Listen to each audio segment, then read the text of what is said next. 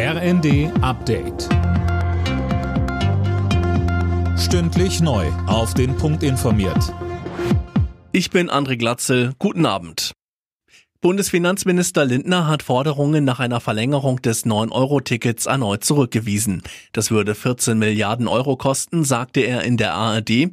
Das Geld würde andernorts für die Bildung oder für Investitionen in das Schienennetz fehlen. Bundeskanzler Scholz nannte das Ticket hingegen ein Erfolgsmodell. Die Rufe nach neuen Entlastungen für die Bürgerinnen und Bürger werden angesichts der steigenden Preise immer lauter. Vor allem Haushalte mit unteren und mittleren Einkommen brauchen mehr Unterstützung, so Bundesarbeitsminister Heil auf dem SPD-Landesparteitag in Mecklenburg-Vorpommern.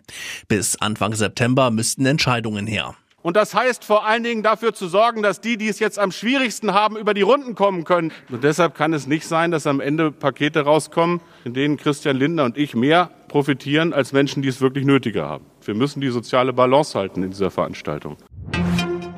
Bundeswirtschaftsminister Habeck warnt trotz möglicher Gasengpässe im Winter vor Panik. Ohne jegliche Gaslieferungen würden die deutschen Gasspeicher für eine Versorgung für etwa zweieinhalb Monate ausreichen, sagte er bei einem Bürgergespräch. Doch dass kein Gas komme, das werde nicht passieren.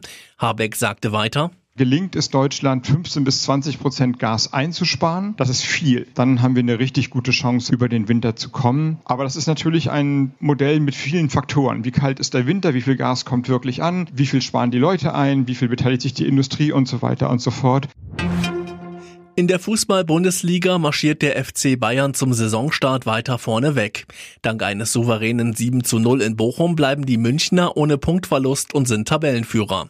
Zuvor trennten sich Frankfurt und Köln 1 zu 1. Zum Abschluss der European Championships in München hat das deutsche Team nochmal Goldmedaillen geholt.